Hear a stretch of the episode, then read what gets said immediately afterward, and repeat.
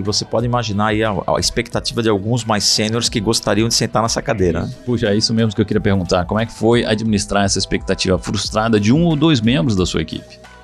Este episódio da Você Está Contratado é patrocinado por Swile, Fortes Tecnologia, Soulan Recursos Humanos e Thomas International. Olá pessoal, sejam muito bem-vindos a mais um episódio do Webcast Você está contratado. E para conversar com a gente hoje, eu estou aqui com José Ricardo Amaro, que é diretor de RH da Ticket Serviços, uma empresa do grupo Edenred. Seja muito bem-vindo, Amaro. Bom dia, Marcelo. Muito obrigado pelo convite. É um grande prazer estar aqui com você. Amaro, você já tem bastante tempo em recursos humanos e talvez muita gente não saiba que você fez uma transição de auditoria para recursos humanos, logo de auditoria. Olha só. E eu sempre tenho essa pergunta, né? As pessoas sempre chegam para mim, Marcelo, como é que você fez transição de TI para recursos humanos? E além de trabalhar em TI e recursos humanos, trabalhei em algumas outras áreas, trabalhei em vários segmentos de atuação diferentes, assim como você. Várias empresas que têm suas culturas próprias também, seus estilos, seus desafios. E aí eu queria que você contasse para a gente, então, Amaro, como é que foi a tua carreira e como é que foi fazer essa transição de auditoria para recursos humanos? Pois é, Marcelo, essa pergunta é uma das preferidas aí, né, do, do mercado corporativo quando a gente conversa. É, já tenho um pouco o discurso pronto aí, porque eu já, já mais do que ensaiado. Não, essa, é, acho que foi um namoro aí antigo, né? A gente, eu comecei, como você bem falou, comecei em auditoria interna, externa, né, na Pricewaterhouse, depois eu caminhei para é, fluxo normal para auditoria interna e fiquei quase 15 anos de auditoria. Então, mas durante alguns trabalhos em algumas empresas que eu passei é, como auditor, eu desenvolvi alguns trabalhos em recursos humanos, né? E principalmente no Grupo Eldorado de Varejo, fiz um trabalho grande com uma consultoria. Foi quando começou a despertar um pouco a minha paixão, minha afinidade por RH, né? Quando a gente começou a dimensionar papéis e responsabilidades, dimensionar um plano de cargos e salários, começar a entender, fazer reestruturação das unidades de negócio. Então eu comecei a me identificar bastante com essa parte de estrutura organizacional, benefícios. Eu sempre tive muita felicidade, muito êxito na formação de equipes. Então comecei a perceber que eu tinha uma certa habilidade para identificar a pessoa certa para o lugar certo. Então, ao longo da minha carreira, uh, eu fui me motivando e me interessando pela área de RH.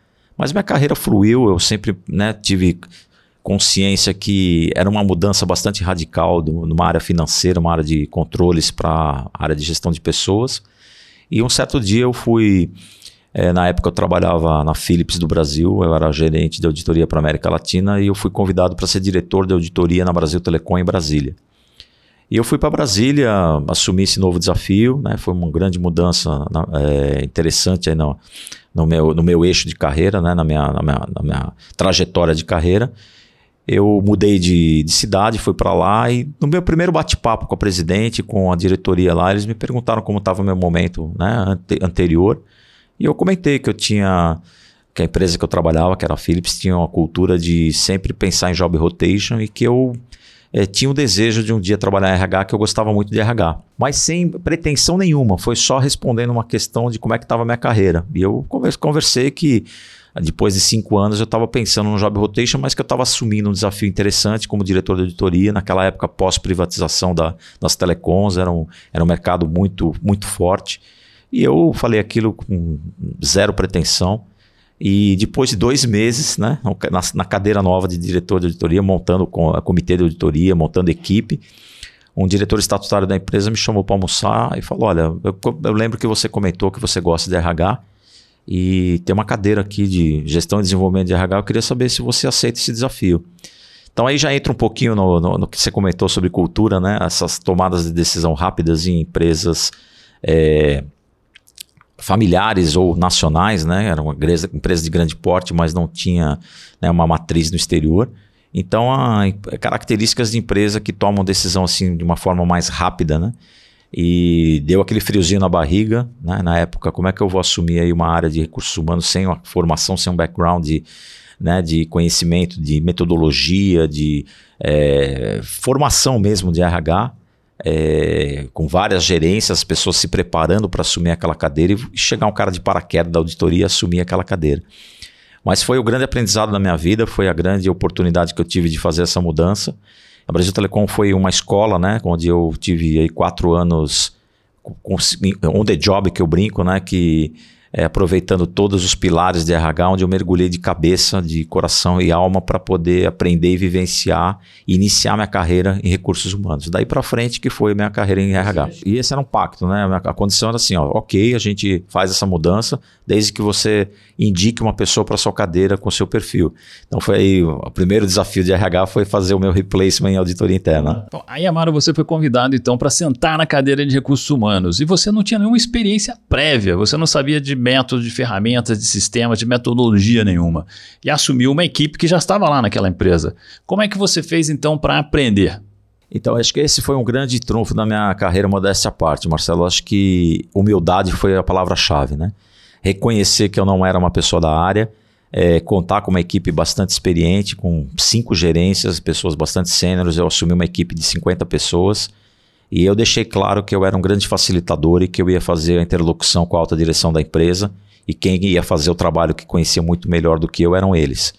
Então eu precisava ter legitimidade na cadeira e, e eu, eu, desempenhei esse papel. Né? É, como eu te falei, eu me envolvi bastante em todos os projetos, em todos os setores de RH para aprender e deixei muito, deleguei muito e empoderei muito a minha equipe, é, passando esse conceito de que eles vão fazer melhor do que eles sabem fazer do que eu. Então eu fui simplesmente um canal de comunicação com a alta direção e com isso eu consegui conquistar a confiança e a legitimidade da equipe. Amaro, muito interessante você colocar isso, porque eu passei pela mesma coisa, né? Eu saí de TI e fui para recursos humanos, compras, saúde, segurança e meio ambiente, áreas muito diferentes. Então eu me dei conta que eu não podia ser o expert em nenhuma dessas áreas né, de conhecimento. Eu precisava de pessoas que seriam minhas referências, seriam as autoridades, conheceriam muito mais do que eu. Você descreveu algo bastante semelhante pelo qual você passou, né? A gente precisa de um time bom, que saiba fazer aquilo que a gente não conhece. E o nosso patamar, a nossa atuação é outra, né? A gente trabalha com gestão. E isso é quase assim que contra-intuitivo, né? No, no, mundo corporativo, a gente vai crescendo e recebendo mensagens positivas por fazer muito bem um trabalho com competências daquele nível hierárquico, que muitas vezes não são aquilo que será necessário no próximo degrau corporativo e a gente não recebe é, esse input. Só vai acontecer quando a gente já está nessa cadeira nova, nesse patamar novo, onde são exigidas novas competências, novas habilidades, e às vezes a gente consegue mostrar, porque a gente ainda não se deu conta. A gente fica apegado às tarefas que a gente sabia fazer muito bem, né, que foram a nossa receita de sucesso anterior. Então a gente às vezes só descobre isso pela dor e precisa mudar. Então, isso ter acontecido comigo tão cedo na minha carreira, na verdade, foi uma benção. Eu descobri que eu precisava trabalhar com outras competências, outras habilidades naquele novo nível hierárquico. Então é muito bacana quando isso acontece na nossa carreira, né? Alguém dá um empurrão assim, dá um desafio muito maior do que a gente acha que a gente consegue desenvolver. É, eu tive muita sorte também, porque a empresa sempre, naquela época, a gente tinha sempre a, ajuda de, de, grandes especialistas do mercado, né, de consultorias, né, especialistas em cada um em seu subsistema. Então eu aproveitei surfar essa onda de pegar conhecimento de especialistas, né, não só internos quanto externos, e, e, muita vontade de aprender, né? Porque como você falou, né? Você sai da zona de conforto, tem aquela responsabilidade de não decepcionar, né? De não atender as expectativas e você entrar numa área que você não domina. Então, acho que esse é o melhor é, remédio, melhor, é melhor componente que te faz é, correr atrás, né? E falar, bom, eu estou voltando à minha época de estudante aí para poder mergulhar de cabeça e conhecer profundamente. Como você falou, né? Se você está numa, numa área que você domina, você dá até uma relaxada. Mas como você está assumindo novas responsabilidades, coisas que são novas para você, te desafia você é, mergulhar de cabeça. Né? E nessa hora, fazer o novo é fazer a gestão, né? Não apenas a gestão da equipe, mas também a gestão dos seus pares, a gestão para cima, a gestão de stakeholders que estão interessados nessa sua função. E deixar que a turma, os, os, os técnicos, façam o trabalho do dia a dia, né? Façam aquilo que eles sabem fazer muito melhor do que a gente na posição de gestão. Mas aí você herdou essa equipe, né? Eram cinco gerentes que já estavam nessa empresa, que já trabalhavam nessa área de recursos humanos. Já, já existia e você pode imaginar aí a, a expectativa de alguns mais sêniores que gostariam de sentar nessa cadeira. Né? Puxa, é isso mesmo que eu queria perguntar. Como é que foi administrar essa expectativa frustrada de um ou dois membros da sua equipe? É, foi no começo foi um pouco mais difícil, né? Você sempre você percebe que algumas pessoas gostariam de ter tido essa oportunidade e aí é o que você falou, habilidade de relacionamento, muita humildade, vamos trabalhar juntos né? e ganhar a confiança da equipe. Mas sem dúvida não só em tempo de RH, mas como em idade, né? Eu tinha 36 anos, tinha alguns gerentes até mais sêniores, né? Eu numa cadeira de diretor e alguns gerentes aí com mais tempo de vida e de experiência. Então, de acho empresa, de empresa também. Mas acho que no mundo corporativo é muito isso, né? Você está no lugar certo, na hora certa e você saber lidar e ter essa habilidade de relacionamento, humildade, saber fazer, ser um grande articulador, um grande embaixador e poder estreitar os relacionamentos. Né? Acho que essa é uma grande habilidade que todo executivo tem que ter, de você ganhar a confiança da equipe, né? de você saber trabalhar é, com os times, inter, é, interagindo com o alto escalão da empresa, né? sendo um grande diplomata e um grande articulador dentro da empresa. Acho que isso é sucesso de, de posições de grandes executivos. Né? Benefícios lembra difícil, não é mesmo? Só que não. As empresas que almejam atingir um resultado superior sabem que o time representa um importante ativo para o seu negócio. Bom, pensando nisso, oferecer benefícios para os colaboradores é algo cada dia mais necessário e diferenciador, mas pode ser um grande desafio. Por isso eu te apresento a Swile, benefícios inacreditáveis que você pode oferecer. Acesse já o site que se encontra na descrição desse podcast e conheça mais os verdadeiros benefícios que chegaram para simplificar a vida de todo mundo. Então, você fez transições muito significativas. Primeira foi a de mudar da, da área do conhecimento. Né? Você trabalhava em auditoria, que é uma área de co controle, é uma área mais introspectiva, de trabalho individual, de conferência do que os outros fazem. E, por exemplo, foi para recursos humanos, onde é uma área muito mais de relacionamento, de conversar com as pessoas, de receber, de ouvir muito, de orientar. Não se trabalha sozinho em recursos humanos. Além disso, você trabalhou em empresas de segmentos muito diferentes, auditoria, serviços, indústrias. Fala um pouco para a gente como é que é a mudança de cultura corporativa entre esses setores de atividade e também entre aquilo que você fazia em cada uma dessas empresas. Legal, Marcelo. Outra coisa que eu, é, olhando para trás, né, fazendo uma retrospectiva na minha carreira, eu fico muito feliz por, por ter tido diversas experiências né, em, em culturas diferentes e segmentos diferentes. É, então, comecei numa grande consultoria, que é a Price, passei numa, numa indústria de suco de, de laranja, depois fui para o varejo muitos anos, né, o varejo hipermercados como core business, mas shopping center e outras grandes é, unidades de negócio. Depois, Philips do Brasil, na época, uma grande indústria aqui no Brasil também, né? É, empresa multinacional holandesa. E aí que você vai percebendo é, as diferenças de cultura né? É, de uma empresa multinacional, de uma empresa nacional, do segmento. Da empresa multinacional, é, os prós né, de você conhecer bastante, de você ter uma segurança de, políticas bem definidas, ser muito compliance, de ter todas as regras, de você é, ter toda aquela retaguarda né, de segurança. E, mais por outro lado, uma empresa muito mais, empresas muito mais hierarquizadas, né, com um pouco mais de é, demora na tomada de decisão. Ao passo que quando você trabalha em empresas né, nacionais ou familiares, você muito mais próximo da, do controle, muito mais próximo do, dos donos, é, muito mais informalidade, e isso às vezes traz como benefício a, a velocidade e a informalidade em alguns pontos muito positivos.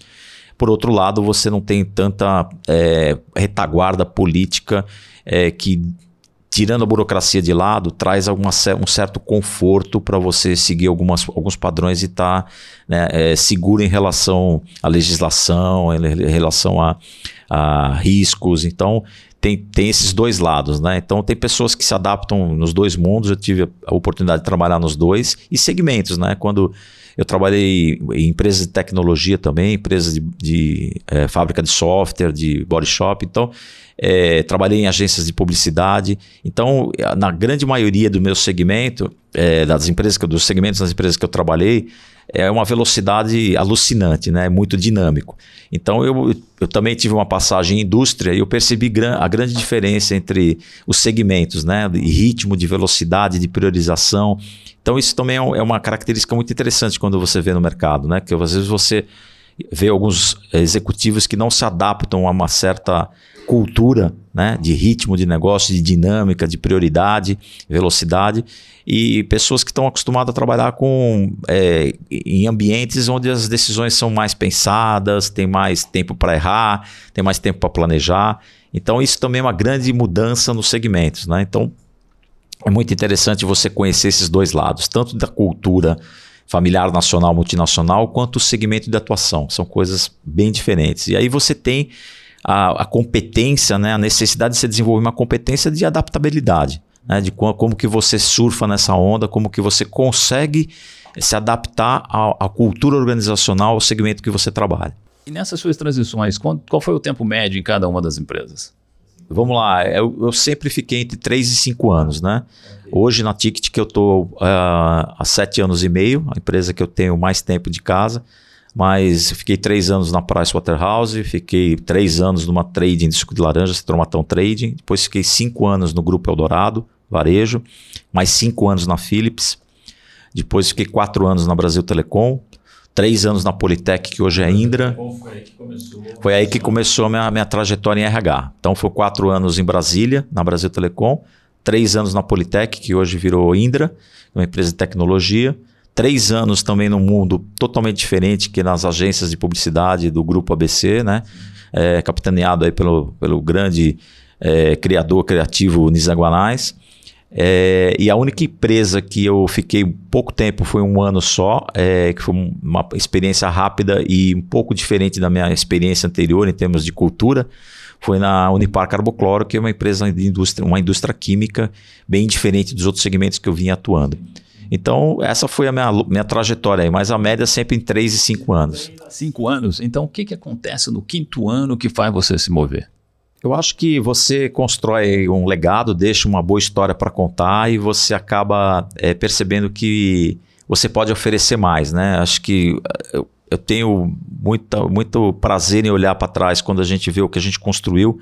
Você pega uma empresa num determinado estágio, né, faz uma grande reformulação em algumas empresas dessa, eu acabei construindo um RH efetivamente, empresas que tinham um, um departamento pessoal, uma área muito tática, operacional, e você acaba dando uma outra abordagem para a área, né? você é, elevando o padrão né, estratégico da área de gestão de pessoas, e você chega num determinado momento que as coisas estão bem estabilizadas. Né? E, e o que me move é essa vontade de você pegar um ambiente que necessita dessa mudança, né? Desse, dessa mudança de patamar, né? De você sair de um tático, um operacional tático para ir para um estratégico. E quando as coisas estão caminhando muito bem, pelo, sendo bem pilotadas pela equipe, acaba sendo esteira aquilo lá no dia a dia, né? Então aí apareceram outras oportunidades de eu começar de novo, né? De começar lá na, num degrau um pouco menor e fazer essa transformação no RH. Isso que me motivava principalmente a fazer as mudanças, né? Como é que se constrói a adaptabilidade? Então, é, acho que essa é uma característica que você, se você não desenvolver ao longo do, né, da sua vida corporativa, dificilmente você chega às, às, altas posições da empresa. Né? Você tem que ter muita habilidade política, política no bom sentido de você ter articulação, de você saber fazer uma boa administração de conflito, porque é inevitável que nas empresas é, você consiga é, vivenciar um ambiente que não tenha conflito organizacional. Então você tem que ter muita habilidade de relacionamento. Então você tem que construir, entender um pouco. É, eu gosto muito né, de uma frase que o meu, meu, meu chefe atual fala que ninguém é bom em tudo. Né? Então você entender os pontos fortes, pontos fracos de cada pessoa com quem você interage normalmente e você tentar é, ser bastante imparcial separar o, o, a, parte emocional e pessoal da parte profissional e começar a desenvolver e mostrar que você está lá pelo bem da empresa, que as decisões são tomadas para aquilo que for melhor para a empresa e para a organização, sem tentar é, tentando mostrar para as pessoas que você não está lá para por interesse próprio ou para favorecer A ou B. Então essa adaptabilidade é muito essa simpatia, essa empatia dentro da organização. Essa, é claro que às vezes você tem que entrar em algum embate, né? Isso não significa que você tem que ser um executivo que tem que concordar com tudo. Eu, eu vivi muitas situações onde o conflito era inevitável, onde você tem que se posicionar, mas sempre de forma muito é, técnica, de uma, de sempre de forma muito embasada, para você tirar o lado pessoal. Né? Então, quando você consegue construir essas alianças, esse relacionamento, e as pessoas entenderem que você é uma pessoa bem intencionada, você consegue surfar bem essa onda. Então, já ficou claro que a gente precisa de uma equipe muito boa para conseguir entregar. Voltando aqui para o meu caso de novo, eu também fiz algumas transições, né? Mas eu nunca levei ninguém de uma empresa para outra empresa comigo. Eu sempre encontrei uma equipe é, e trabalhando da melhor maneira com eles. É claro que talvez alguns ajustes, mexendo pessoas de lugar, mudando o escopo de tarefa e tal, mas valorizando quem já estava lá, eu consegui dar a volta por cima e entregar um trabalho bem feito. Como é que é você na gestão de equipes? Eu, eu sou eu, eu tô um pouquinho diferente de você, Marcelo, nesse aspecto, né? Eu eu não faço grandes mudanças, né? Eu, eu também invisto muito nas equipes com que eu com quem uh, eu, eu encontro, né? Quando eu chego num, num novo numa nova empresa. É, eu sou uma pessoa que tenho bastante é, dou bastante oportunidade, né? É, procuro, eu respeito muito a história das pessoas na empresa, então Dificilmente eu faço grandes mudanças, né? Eu sempre tento aproveitar e dar oportunidade para quem está dentro de casa.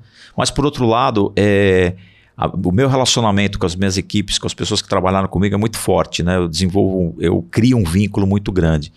E eu não, não vou lá tirar as pessoas de onde elas estão, né? As pessoas me procuram. Então, é, esse, essa também é uma grande satisfação pessoal, porque as pessoas falam: eu gostaria de voltar a trabalhar com você. Então eu tive caso de gerentes que falaram: olha, eu vou trabalhar, né? Eu estou num ambiente assim, trabalhando com uma pessoa assim, num estilo de cultura. Eu sei que você tem, não tem uma oportunidade, é, falando de pacote financeiro tão boa quanto eu tenho aqui, mas eu abro mão de 20, 30% do que eu tenho para trabalhar com você ou com você ou na empresa que você está. Então eu tenho alguns casos assim, eu tenho até historicamente algumas pessoas que trabalharam comigo em duas, três empresas que estão comigo hoje. Então eu, eu desenvolvi esses laços de confiança e pessoas que gostam de trabalhar comigo, mas sempre respeitando nunca sair de uma empresa e falar, agora vou lá e vou, vou é, tirar a pessoa de lá, né? Eu sempre fui procurado por pessoas que queriam trabalhar comigo. Bom, então aconteceu naturalmente, né? Com o passar do tempo as pessoas foram te procurar. Sim, e, e, ter uma boa equipe é fundamental, né? Ninguém, ninguém sobe, ninguém tem sucesso corporativo se você não tiver uma excelente equipe, que você, na verdade, você é um grande maestro, um grande articulador e que as equipes é que fazem o trabalho que você é, planeja, que você estrutura e que você tem que ser o grande maestro.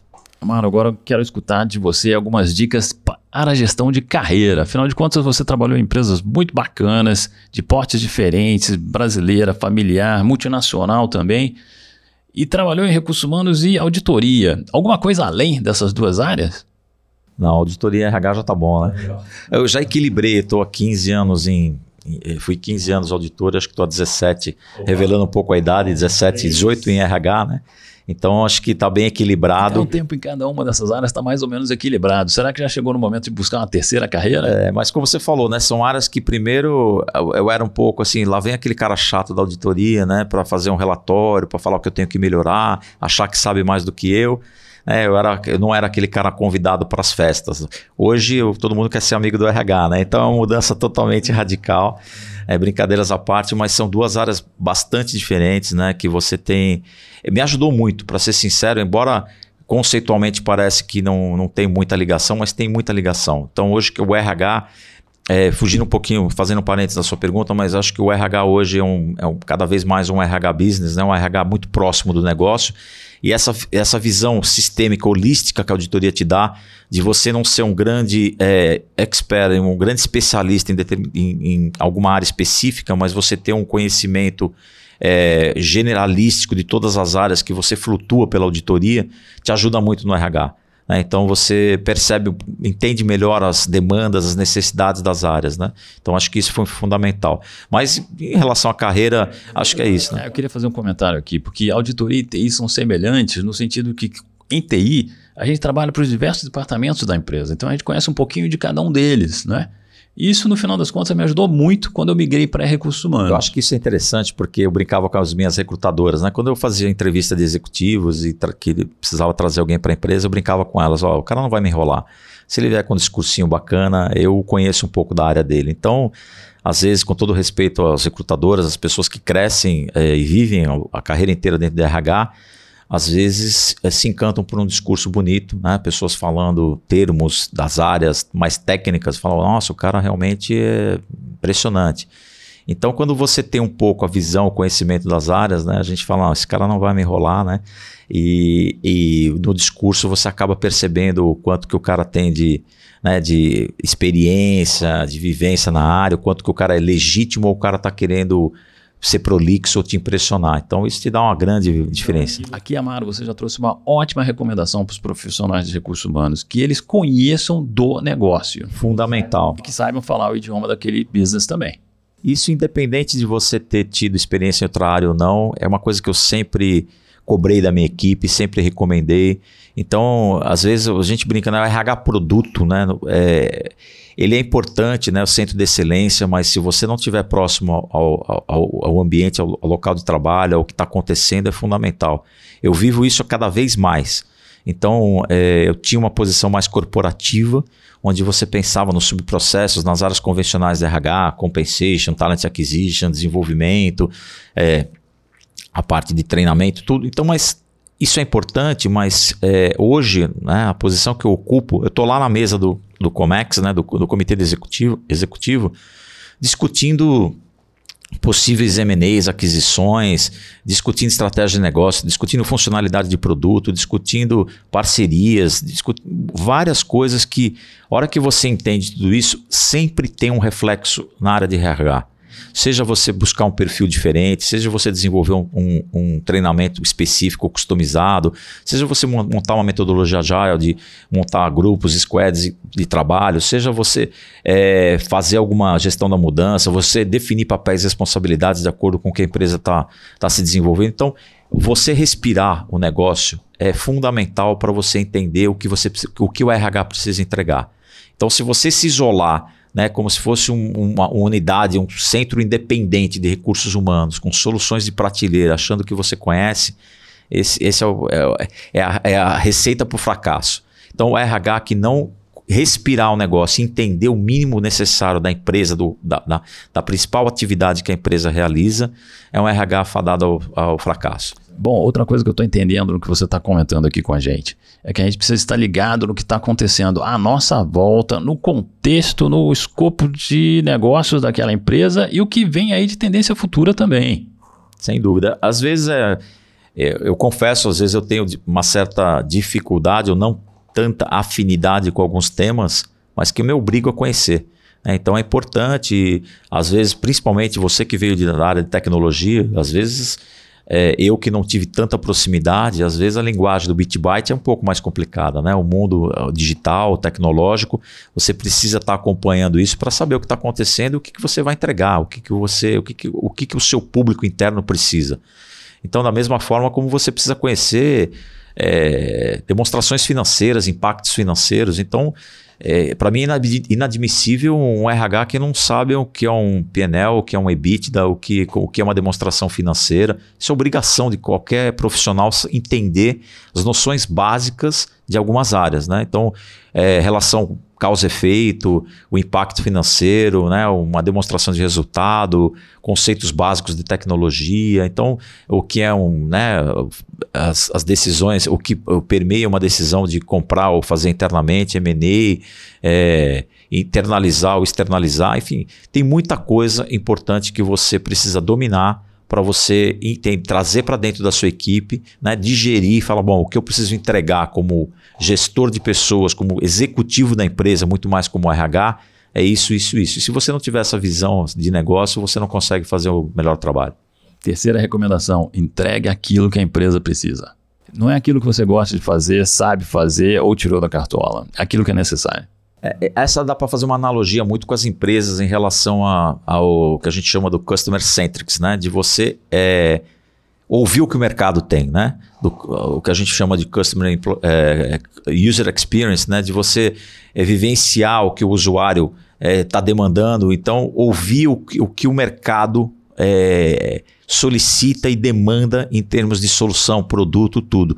Tem muitas, algumas empresas que eu trabalhei que tinha aquele momento que você, bom, o, o que o mercado precisa é tal solução, é tal produto, da cabeça da empresa. É uma visão de dentro para fora. Então, é, eu faço essa analogia porque eu, é, é como você falou do RH. A gente não precisa entregar aquilo que a gente acha, às vezes a gente está certo, às vezes a gente está errado. A gente, a, o treinamento, o desenvolvimento ou a entrega que a gente acha que o nosso cliente interno precisa, mas sim o que efetivamente ele está precisando. Então a gente tem que ouvir, tem que ser um movimento de fora para dentro, não de dentro para fora, que é o mesmo posicionamento da empresa em relação aos seus clientes. Amaro, você transitou em vários setores de atividade diferente, mudou de empresa também, né? Como a gente já comentou. E qual é, normalmente, quando, que, que dica você daria para quem está buscando fazer uma transição de carreira, assim, mudar de área de atuação, né? Porque é difícil. O que a gente vê o mercado fazer é buscar pessoas do mesmo segmento de atuação. Porque no final das contas, o que a gente quer como dono de uma vaga é resolver um problema daquela vaga que está aberta, né? que não está sendo executado ali o trabalho. Então, a única, como tomador de decisão, né, e eu estou entrevistando alguém, a única evidência que eu posso ter se a pessoa vai ou não vai funcionar é na experiência prévia. Então a gente olha isso, né, olha, traz gente do mesmo segmento de atuação e, e fica difícil a gente ajudar pessoas que estejam querendo é, mudar, fazer uma transição e, e, atuar em alguma área diferente. Então como é que você fez isso e você, na tua posição de recursos humanos, o que, que você recomenda que profissionais podem fazer para tentar talvez seguir esse caminho também? É, eu recomendo o protagonismo de carreira, né? Pra, o protagonismo de carreira e a paciência, porque muitas vezes as mudanças elas não ocorrem na velocidade que você deseja. Então, pegando o meu exemplo, né, eu perseguia, sonhava em é, trabalhar em recursos humanos e eu cultivei esse sonho por um bom tempo. Então, acho que a dica é você ir se preparando com é, cursos, com é, conhecimento teórico, acadêmico de, das áreas que você gostaria de trabalhar, porque naturalmente você acaba é, despertando isso dentro da organização. Né? Eu falo, eu tenho um filho que já trabalha né, no mundo corporativo, eu falo para ele, olha, você está nessa área, primeiro constrói um legado, né? Esse, essa inquietude né, da nova geração de você querer, querer acelerar demais a carreira, ficar mudando de áreas, é, às vezes você não, não, não consegue né, conquistar um pouco a confiança dos executivos da empresa, deixar um legado, construir ó, e, e, despertar o interesse. Falar, ó, realmente a pessoa está é, desenvolvendo um bom trabalho, ela tem habilidades e competências para desenvolver, é, de ser tão bem sucedido em outra área como ela é aqui. Então, às vezes, a mudança ela, ela não precisa ser imediata. Você precisa ir trabalhando a mudança, né? No sentido conceitual e no sentido de relacionamento. Você construir, e aí entra de novo a, a, a relação, a, o relacionamento pessoal dentro da organização. Que é importante você se, né? É, de uma forma é, legítima, né? não numa forma política, você construir alianças, você despertar interesse, você sinalizar o que você gostaria de fazer. Isso sempre com muita é, paciência, né? Sempre pensando. Às vezes as pessoas me perguntam: ah, não tem um plano de carreira, né? Acho que plano de carreira não existe mais. Acho que existe plano de oportunidade. Você tem que estar pronto para a hora que a oportunidade aparecer. Então você construindo, você se preparando, porque também não dá para você, ah, eu quero trabalhar, eu sou um auditor, quero trabalhar em RH. O dia que a oportunidade aparecer, ninguém vai bater na sua porta se você não começar a se aproximar dos temas de RH, se você não despertar, sinalizar isso para a organização. Então, quando, quando o profissional quer mudar de área, ele precisa ir cultivando, ele precisa ir construindo isso ao longo do tempo e não achar que essa mudança vai ser repentina. Né? Então, você acredita que seja mais fácil mudar dentro da empresa onde você já está? Eu acredito que é mais fácil você mudar dentro da empresa que você está. É, eu acho muito difícil você. No meu caso, por exemplo, aconteceu isso, né? De eu, tá, eu ter assumido uma posição, de ter. É, externalizado que eu tinha desejo em trabalhar em recursos humanos, as pessoas identificarem em mim um skill que ó, a pessoa realmente tem um, pode ter um perfil ideal para essa cadeira e, e, fizeram uma aposta. Mas é muito mais fácil as, as pessoas apostarem dentro da empresa do que fora. Né? Ninguém vai contratar um auditor de uma empresa para ser recursos humanos de outra. Então é muito mais difícil. Então as movimentações internas, eu acho que elas são muito mais viáveis e, e, elas têm um tempo para acontecer também, como eu falei, né? Não dá para ficar também, ah, esse, seis meses eu quero trabalhar no jurídico, seis meses em TI, depois eu vou para RH, depois Não, acho que você tem que solidificar, deixar realmente um trabalho bacana, mostrar seu, as suas entregas, né, o, o seu valor agregado, para depois você despertar o interesse e, e conquistar a área que você quer a médio e longo prazo. Pensa aqui rapidinho comigo sobre alguns desafios de um gestor de RH ou empreendedor. Fazer a folha de pagamento, controle de ponto e horas extras, gestão de desempenho. Tudo isso ilustra a complexidade de se fazer a gestão de um negócio. Imagina agora fazer tudo isso na mão ou com planilhas. A ineficiência, possibilidade de erros e retrabalho são enormes. Dá trabalho, não é mesmo? Então simplifique agora a gestão do seu negócio com os sistemas da Fortes Tecnologia. Acesse o site na descrição desse podcast e conheça mais. Ganhe mais produtividade e agilidade com a integração entre as áreas de RH e DP. Boa. Vamos falar agora de futuro do trabalho, então. O que, que você está enxergando aí como tendência? O que está acontecendo no mundo do trabalho, no mercado, é, nas relações? Como é que as pessoas estão lidando aí depois de tanto tempo é, a gente vivendo né, num modelo diferente? Puxando um pouco mais para o RH, né, o que a gente vê, a gente é, compartilha é, muitas experiências e visões com, com executivos do, do, mercado e acho que muita coisa vai acontecer. A pandemia também impactou muito nisso. Eu acho que as empresas têm agora uma, uma preocupação mais humana, né? Acho que a parte de humanização vai ser preponderante aí daqui para frente acho que despertou um pouco as pessoas, uh, as organizações um pouco mais insensíveis a esses aspectos de qualidade de vida, saúde, saúde mental. Eu acho que isso veio para ficar. Né? Acho que a pandemia é, trouxe alguns, se eu puder falar que trouxe algum benefício, né? infelizmente a gente viveu aí é, uma crise é, sem precedente, mas acho que as consequências, se a gente olhar os lados, o lado positivo aí da gente humanizar um pouco mais as organizações, a gente é, perceber que o modelo híbrido também é um modelo é, também que não tem como voltar atrás. Acho que a grande viável. maioria das empresas é viável. é viável, né? Então a gente ficou aí dois anos, é, pelo menos as todas as organizações que eu conheço, dificilmente a gente vê pratinho cair ou é, diminuir produtividade, muito pelo contrário, as pessoas trabalharam muito mais em casa do que no escritório, na grande maioria das vezes, a gente tem pesquisas que mostram isso. A gente tem que se preocupar um pouco com a cultura, mas o modelo híbrido de negócio acho que é uma forte tendência. A preocupação em humanização, em saúde mental também é uma outra grande tendência. A parte de data analytics, né, que você é mestre, conhece melhor do que ninguém, toda a parte de a gente usar cada vez mais banco de dados, né, inteligência artificial, toda essa parte de indicadores, isso é fundamental. Não tem mais como é, com toda essa disponibilidade de informações, né, de você poder fazer análises preditivas, de você poder é, trabalhar com dados né, pela, pelo volume, né, pela amplitude do, do, dos negócios e das informações, acho que é fundamental você trabalhar com isso. Então, acho que é, uma, é um segmento e uma tendência muito forte de cada vez mais você trabalhar com é, analytics, né, de você trabalhar com big data inteligência artificial. Então, são grandes tendências aí que eu enxergo para o futuro do trabalho. E novas profissões que a gente nem imagina, né? Muitas mudanças aí pela frente, né? A parte de mobilidade, a parte de. Tá o meu filho é, trabalha numa grande empresa de papel e celulose, ele trabalha na área de, é, de controles também, de controles internos, tem um pouco DNA do pai, mas é, já está pensando aí em navegar para outras áreas, né? Então eu sempre sugiro para ele, ó, constrói primeiro uma história aqui e naturalmente você vai ser visto pela organização. Olha aí, conselho de pai para filho, isso costuma funcionar muito bem. Então presta atenção aí você que está nos ouvindo, tá? E você trabalha com tickets e benefícios. O que, que você tem de novidade para esse mercado? Tem bastante novidade na área de benefícios, né? Acho, acho, que a área é um mercado bastante interessante porque também, de novo, né? Em função da pandemia, a gente notou mudança de hábitos e comportamentos, né? Da, da, do, do, consumidor, né? Então, uh, a gente vê aí uma... A, Ticket é uma empresa pioneira na parte de vouchers de alimentação, né? De ticket restaurante, ticket alimentação e a gente percebeu um movimento muito grande de delivery, por exemplo, né? as pessoas comendo, é, fazendo refeições dentro de casa e uma das soluções foi realmente a, a, a opção por delivery, né? as pessoas não saírem para os restaurantes e, e fazerem compras é, online. Então, delivery é uma, é uma grande tendência, né, que as pessoas acabaram se acostumando.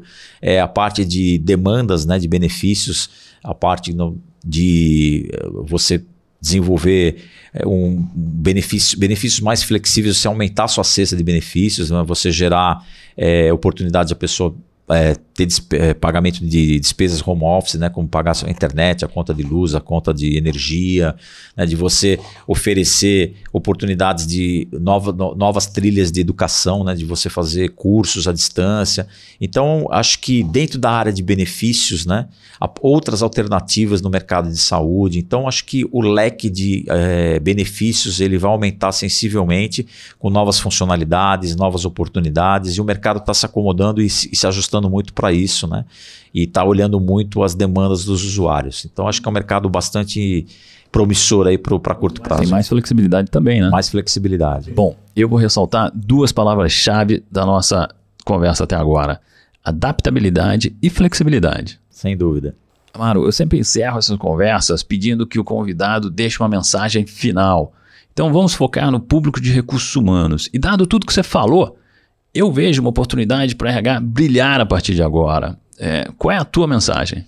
Bom, acho que é, algumas coisas que eu já falei, eu acho que é importante, fundamental. Eu vou repetir um pouco, ser um pouco repetitivo nessa questão de conhecer muito o negócio. Né? Não tem um RH que é, possa ficar distante do, do, dia a dia, do, do mercado, do, do, segmento que a empresa atua, né, dos concorrentes, das demandas dos usuários, seja B2B, B2C. Então, respirar, respirar efetivamente o, o core business, né, o, a área, o segmento que a empresa atua.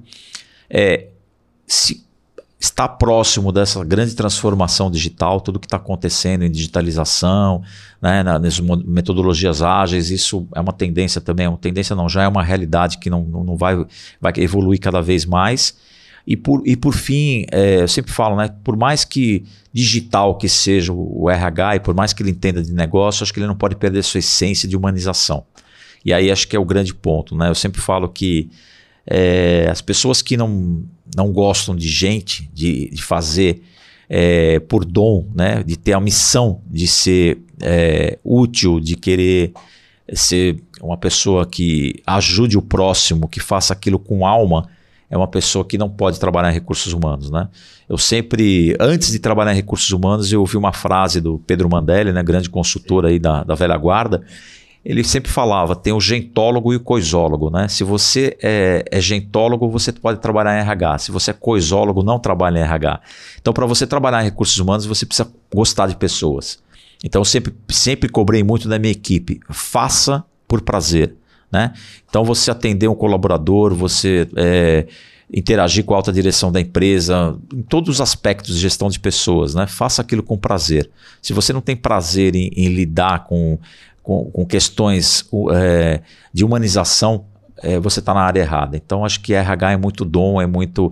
É, é, é um, é um misto entre é, aptidão, dom né, e a parte acadêmica conceitual. Então, acho que são os três pontos: humanização, digitalização e, e, a parte de metodologia ágil e o conhecimento do negócio. Acho que esses são os, as três grandes é, mensagens que eu daria para o público, para a comunidade de RH. Excelente, muito bom te ouvir. É, então, conhecer do negócio, conhecer de tecnologia, mas sobretudo gostar de gente. Gostar de gente, exatamente. Como sempre, você conseguiu fazer, empacotar de uma forma muito mais objetiva aí a minha fala. Muito bacana estar contigo aqui. Super obrigado, Amaro. Obrigado, é um grande prazer, Marcelo. Agradeço muito nossa grande amizade de longos anos e te admiro muito e muito obrigado pela grande oportunidade. E para você também que nos ouviu até agora, muito obrigado pela sua presença. E se você gostou, comente com seus amigos, espalhe, compartilhe, dê like, deixe seus comentários aí também. A gente se vê num dos nossos próximos episódios. Obrigado. Este episódio da Você Está Contratado é patrocinado por Swile, Fortes Tecnologia, Soulan Recursos Humanos e Thomas International.